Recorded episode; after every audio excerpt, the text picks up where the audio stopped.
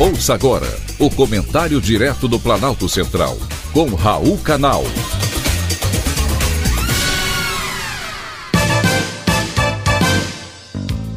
Queridos ouvintes e atentos escutantes, assunto de hoje: tragédia Yanomami.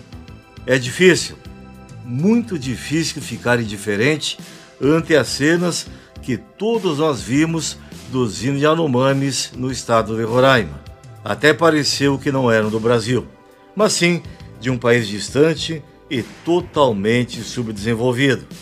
De acordo com o Ministério dos Povos Indígenas, sim, nós temos um Ministério dos Povos Indígenas. O problema que causou todo esse quadro foi o garimpo. Pelo que me lembro, a terra Yanomami é alvo de garimpo ilegal de ouro desde 1980. Nos últimos 40 anos, essa busca pelo minério nunca cessou, causando, além de conflitos armados, a degradação da floresta e a ameaça à saúde dos indígenas. Entra governo, sai governo, nada muda.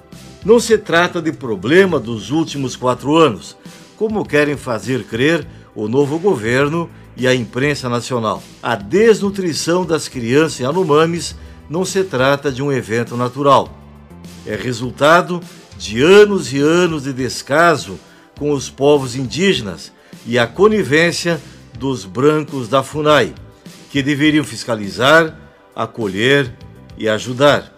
Se a vulnerabilidade desses territórios não é recente, certamente os níveis de agora são alarmantes.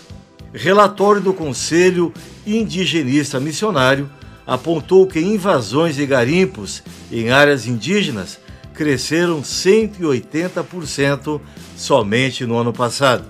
É preciso sim apurar responsabilidades, já que o governo brasileiro possui uma fundação nacional específica para cuidar dos indígenas.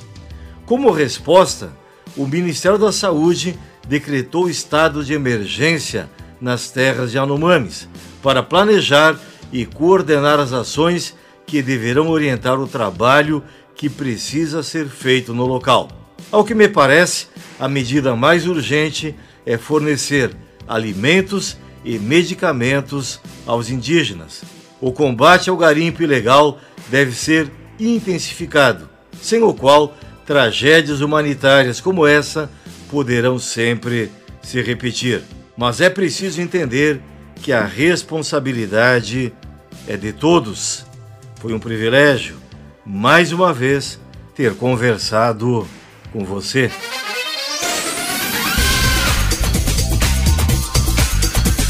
Acabamos de apresentar o Comentário Direto do Planalto Central, com Raul Canal.